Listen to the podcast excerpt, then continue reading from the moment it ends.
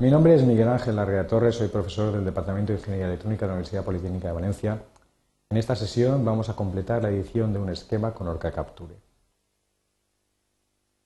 En su momento se hizo un esquema, para ello se creó antes un proyecto, configuramos las librerías de símbolos a instanciar, hablamos de los modos de configuración, fuimos instanciando esos símbolos, vimos cómo se autoanotaban y finalmente realizamos la conectividad tanto gráfica como textual.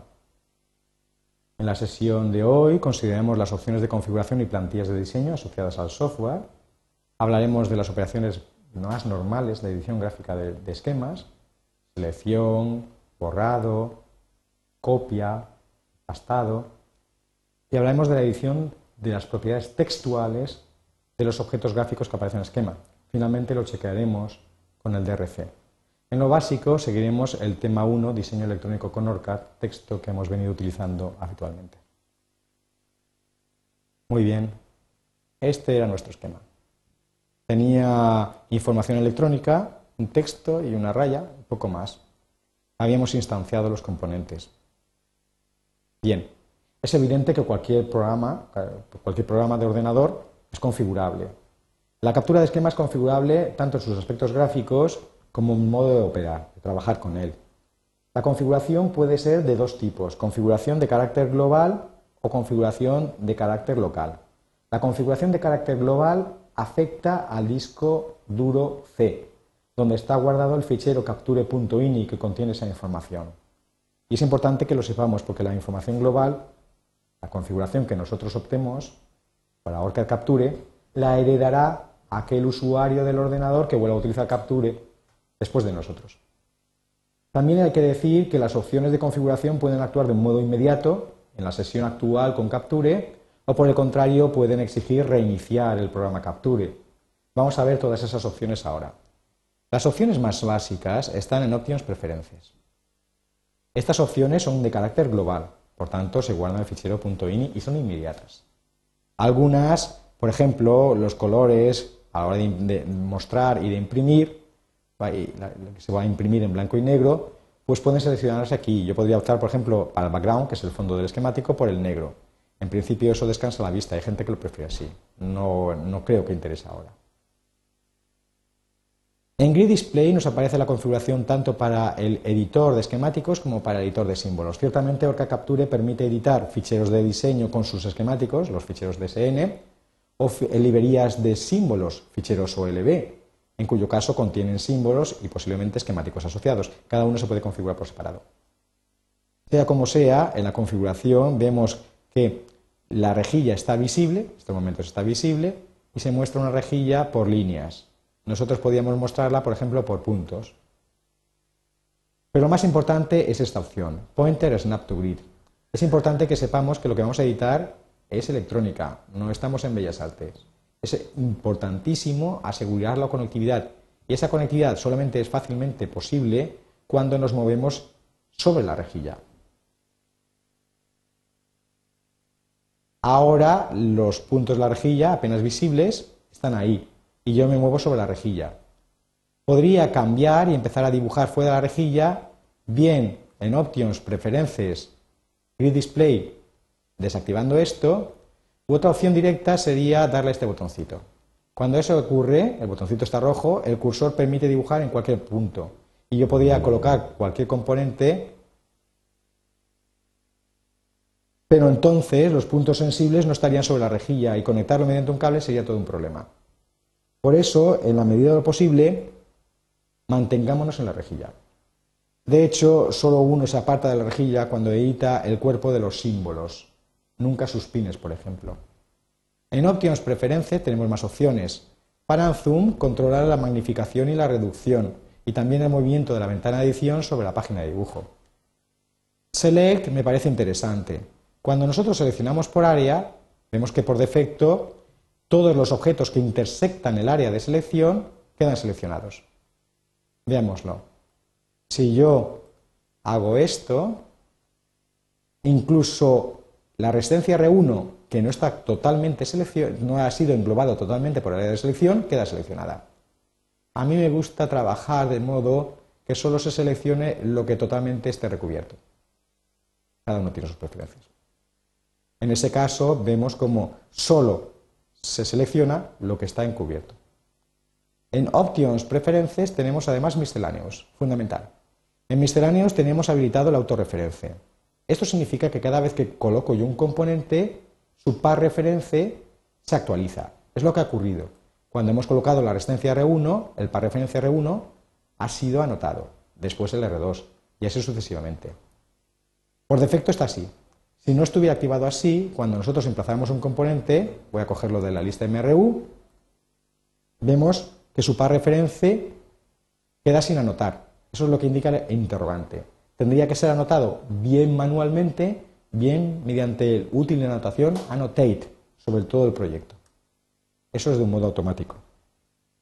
Bueno, recordar por tanto que conviene mantener la autorreferencia. También aquí es donde se habilita la intercomunicación entre Orca Capture, PSPICE y Layout.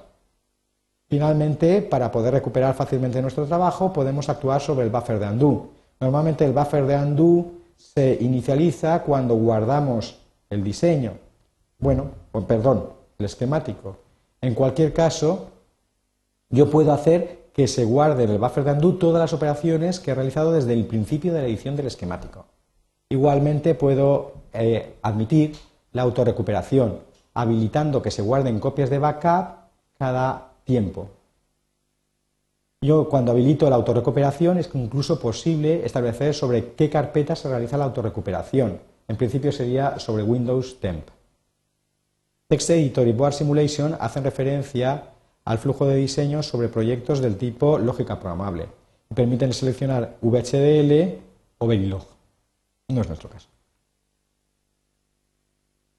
Otras opciones que en este caso afectan a la siguiente sesión de Capture son las de Design Template. Existe una plantilla de diseño. Cuando yo cree un nuevo diseño, heredarán estas opciones. Algunas son interesantes. Por ejemplo, aquí se define el title block. El title block es el cajetín. Es un símbolo cogido de la librería capsim.lb. Automáticamente lo instancia. Si lo dejan vacío, nuestros esquemáticos no tendrían cajetín. En page size es el tamaño por defecto de las hojas de esquemático de un diseño. Pueden ser en, unidades sajonas o en, métrica, decimal, y pueden ser de diversos tamaños. En general no se suele tocar esto, puesto que cuando un diseño es demasiado grande se reparte entre varios esquemáticos, utilizando una estructura jerárquica. En grid reference tenemos algo interesante. Podemos, por ejemplo, que el cajetín se imprima, pero no se vea. Esto es muy útil. ¿Por qué? Bueno, voy a habilitar e inhabilitar la visión del cajetín. Pues es por lo siguiente, porque cuando nosotros hacemos View Zoom All, que se corresponde con este botoncito de aquí, nos aparece inevitablemente el cajetín, cuando a nosotros normalmente no nos interesa verlo, queremos estar centrados en el esquemático. Pero claro, como hemos dicho, esta opción de Design Template afectaría al nuevo diseño, no al actual. ¿Existe alguna posibilidad de modificar las propiedades de esta página? Sí. Si tengo abierto la ventana de esquemáticos, en Options Schematic Page Property, podría decirle aquí en Grid Reference que no quiero ver el cajetín. La próxima vez que hagamos View Zoom All, nos centraremos en nuestro esquema. Aparte de esas propiedades que hemos visto, esta es evidentemente local, puesto que afecta solamente a las páginas de esquemático, también hay opciones de carácter local que afectarían al diseño. Solamente hay una interesante. Para ello nos vamos al gestor de proyectos, seleccionamos el diseño y hacemos Options Design Properties. Aquí tenemos una opción de carácter local e inmediata. En Miscellaneous está la única propiedad interesante. Por ejemplo, por defecto, cuando yo coloco un componente digital no se ven sus alimentaciones. Eso es porque esta opción, Display Invisible Power Pins, no está activada. Si yo la activo, cuando coloque el componente aparecerán sus alimentaciones. Vamos a verlo. Por ejemplo, voy a coger el 7400.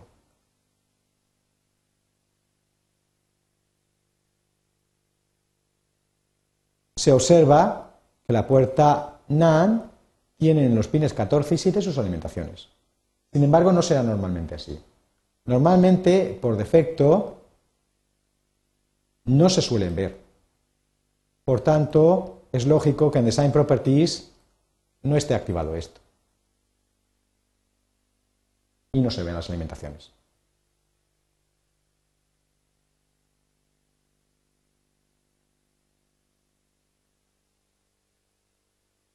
Se me había olvidado la autorreferencia. Y si no se ven las alimentaciones, ¿qué pasa? Ocurre que lo que no se ve se conecta por nombre. Lo que se ve se supone que es para conectarlo por cable. En caso de los componentes digitales, las alimentaciones tienen unos nombres de carácter global que dependen de la familia lógica. Las alimentaciones para los componentes digitales de la familia TTL, como es el caso del 7400, tienen alimentaciones VCC y GND. En la simulación resultan irrelevantes, pero a la hora de hacer la placa de circuito impreso tendremos que acordarnos de conectar los nudos VCC y GND a los conectores oportunos, por supuesto. El hecho de que los pines se vean si después no se conectan con cables no modifica la conectividad. La conectividad sigue siendo por nombre. Muy bien. Hablamos ahora de las opciones de edición gráfica, la edición gráfica. Bueno, eh, lo de siempre. Cuando el cursor está en modo selección, como es el caso, si yo clico, selecciono. Se puede seleccionar por área haciendo arrastre. Dependiendo de la opción, será lo seleccionado. Yo puedo incrementar la selección con control. Clico en el fondo, deselecciono. Puedo seleccionar estos objetos y borrarlos con sub puedo seleccionar un objeto y hacer botón de la derecha, copy, y después aquí, con control V, no hay ningún menú sobre el, sobre el background, hacer paste. Una vez seleccionado el objeto, puedo hacer lo que quiera con él, incluso antes de emplazarlo. Por ejemplo, rotarlo. Aquí puedo hacer zoom in o bien zoom out. Con Zumal vuelvo. Así borro. Cuando yo selecciono un, un wire, puedo en principio recordar que el rubber banding está por defecto, por tanto no puedo romper la conectividad, salvo que clique sobre el handle. Al clicar sobre el handle puedo unirlo y separarlo. Igualmente, si una cosa seleccionada, un nudo, un trozo de cable seleccionado, ¿vale? Lo muevo con drag y alt. Con la tecla Alt se rompe el rubber banding. Seleccionado un trozo de cable, puedo seleccionar todo el nudo con Select Entire Net. Y si hiciera Control, todo el nudo se vendría conmigo. Bueno, no, he hecho Control arrastre, en cuyo caso he copiado. Con Control Z deshago. Si selecciono botón derecha, Select Entire Net y hago Alt, moviendo, efectivamente todo el nudo se reproduce. Con Control Z lo devuelvo.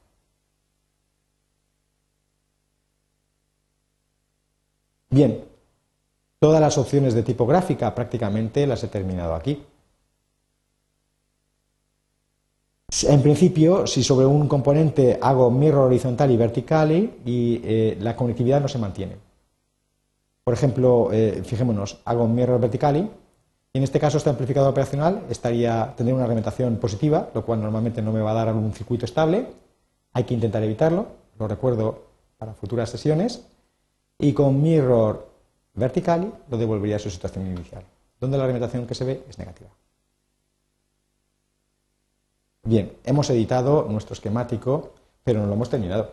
Hay que dar valores a los componentes, lógicamente. La manera más sencilla de editar valores, cuando estos son visibles, propiedades visibles, es clicando sobre ellos. Bien, una vez, botón de derecha, Edit, Properties o Control E, o bien en el menú Edit Properties, o bien sencillamente clicando dos veces. Aquí le daría valor. El valor en este caso sería un 22K. Este es un formato PSPICE, ¿vale? Aparece primero la cifra y después, sin dejar espacios en blanco, el factor de escala. Se puede observar que al editar el valor, puedo también seleccionar el formato con que se presenta en la pantalla. En este caso solamente vamos a ver el valor 22K. Igualmente podría haber cogido esta y haber editado su valor poniendo 2 2K. La nomenclatura PSPICE es ajona, no existe coma, existe punto. ¿Cuáles son los valores posibles de los componentes? Tendríamos que consultar la ayuda. En Help, Help for Related Products, PSPICE, Help Topics, podríamos ver en SEARCH todo lo relativo a los números. Numeric. Cojo y efectivamente ahí me explican que los valores son los que, los que hemos puesto ya sea, número sin dejar espacio en blanco y después el sufijo correspondiente al factor de escala. También me dice que la notación europea no es la adecuada. O sea, 3K3, que en Europa se consideraría como 3,3 por 10 elevado a 3, o sea, 3.300, no es válido. Lo que venga detrás del factor de escala, PSPICE lo desprecia. Ese 3 sería despreciado. Igualmente, si vamos a poner tolerancias, lo lógico es que si son porcentajes se ponga el, signo correspondiente al porcentaje. De otro modo se entenderá que son unidades. Bien, pero nos quedamos por saber muchas cosas. Las cosas que aquí pone Numeric Value Conventions, que están en el manual PSPICE Reference Guide. Ese, ese texto no está accesible por la ayuda online. Voy a copiar el ítem y cada uno podría buscarlo en Online Documentation o bien lo que yo voy a hacer, irme al Flow Documentation Gateway y abrir PSPICE Reference Guide, que aquí la tengo ya.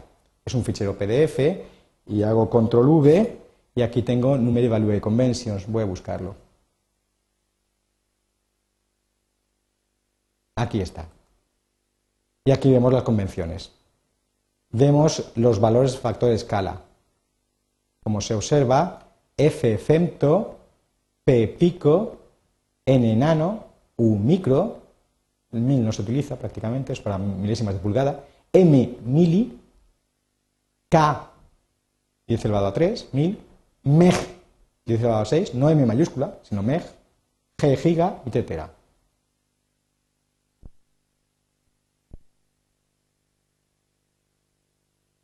Bien, así editaremos los valores. Hay otro modo de editar valores para cualquier componente. Selecciono el componente, en este caso C1, botón de la derecha y hago Edit Properties. Cuando eso ocurre me abre el editor de propiedades. Si es la primera vez que lo hacemos, me abre así las propiedades. Las propiedades aparecen en columnas y sus valores en, una sola fila. Lo mejor es verlo normalmente por filas. Para ello basta con seleccionar esto, botón de derecha y hacer pivot. Y me pivota. El componente está aquí mostrado con todas sus propiedades. En particular el valor. Por ejemplo, voy a darle un valor, en vez de un nanofaradio, pues 50 picofaradios, por ejemplo. Cuando yo haga apply, el valor se aplicará. Y si cierro, lo veré en el esquemático. Voy a detenerme en el editor de propiedades. El editor de propiedades permite, como se vemos, editar propiedades, borrarlas si es posible, no siempre será posible, e incluso crearlas. Puedo crear una propiedad haciendo new row yes, y crear una propiedad, por ejemplo, tipo. Imaginémonos que este condensador, por lo que sea, es cerámico. No, creo, no sé si es posible, lo voy a poner, cerámico. Apply. Y ahora cancelo. Si yo quiero ver esta propiedad, selecciono la propiedad y en display puedo establecer que se vea, por ejemplo, que no se muestre o que se vea solamente el valor o ambas cosas. Por ejemplo, nombre y valor. Las propiedades que están en negro, que vemos aquí, en principio son modificables. Las que están en gris no se pueden modificar. Las propiedades que están rayadas están de algún modo predefinidas. Las que están en blanco es que no tienen ningún valor conocido. Podemos seleccionar, bueno, podemos manipular los objetos seleccionados en esquemático por bloques. Imaginémonos que en vez de haber eh, seleccionado un solo componente, selecciono varios de ellos. Pues aquí en Paths los tendría. Si por lo que fuera tuviera nudos seleccionados, los tendría en este. No hay, no hay nudos seleccionados, lo que sí que hay pines, puesto que el componente C1 tiene dos pines, aquí los vemos. Así podría filtrar la información sobre los objetos seleccionados. También puedo filtrar la información según sea el tipo de propiedades. Ahora estoy viendo todas las propiedades. Si yo quisiera ver solamente las propiedades que afectan a Orca Capture, las tendría aquí.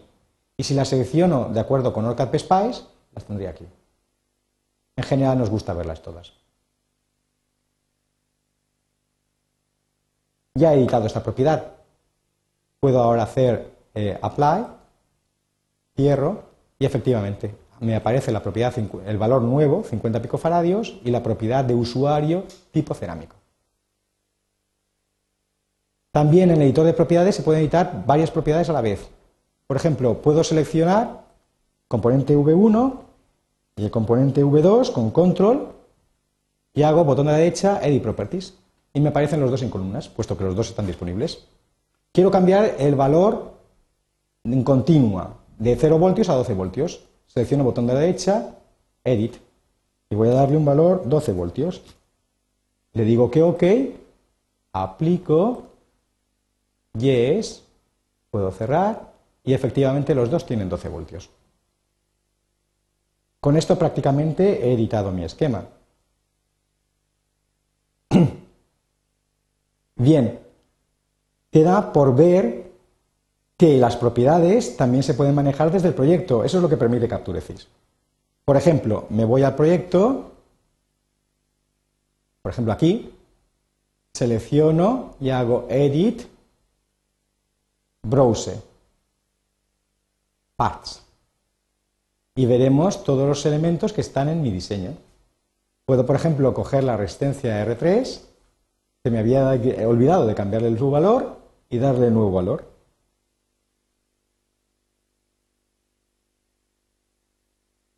Le voy a dar un valor 2.2K. E incluso, vuelvo al gestor de proyecto, con Edit Object Properties me aparecen las propiedades, todas y cada una de las propiedades del diseño. No solo las componentes, sino de los nudos, los pines, los cajetines y todo cuanto importe.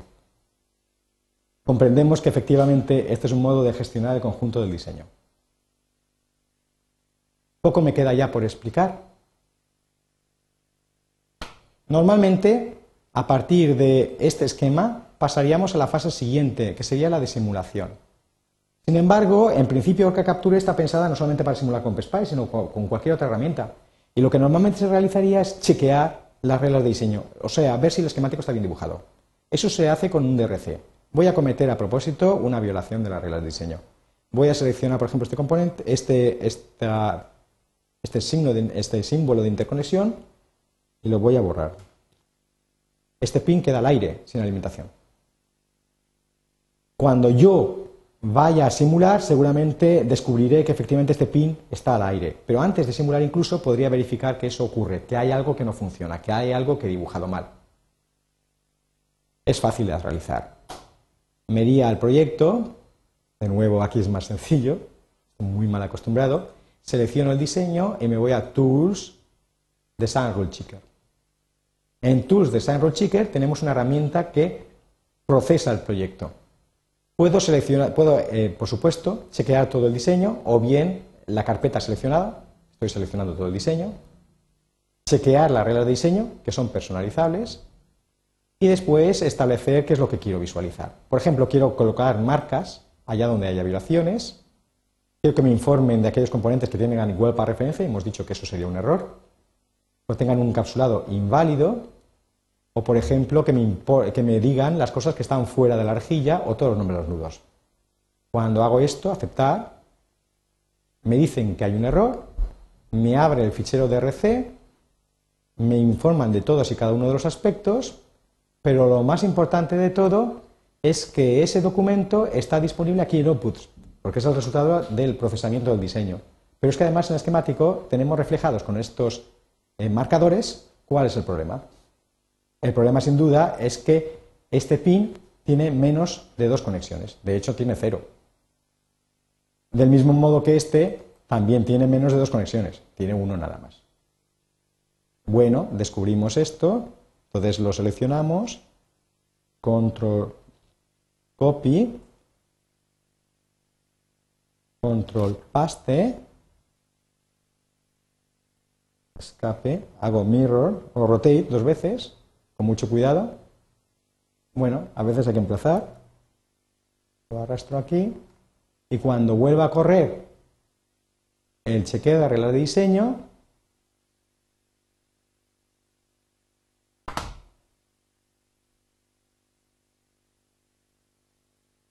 me habrá desaparecido. ¿Significa eso que este esquemático es simulable? No.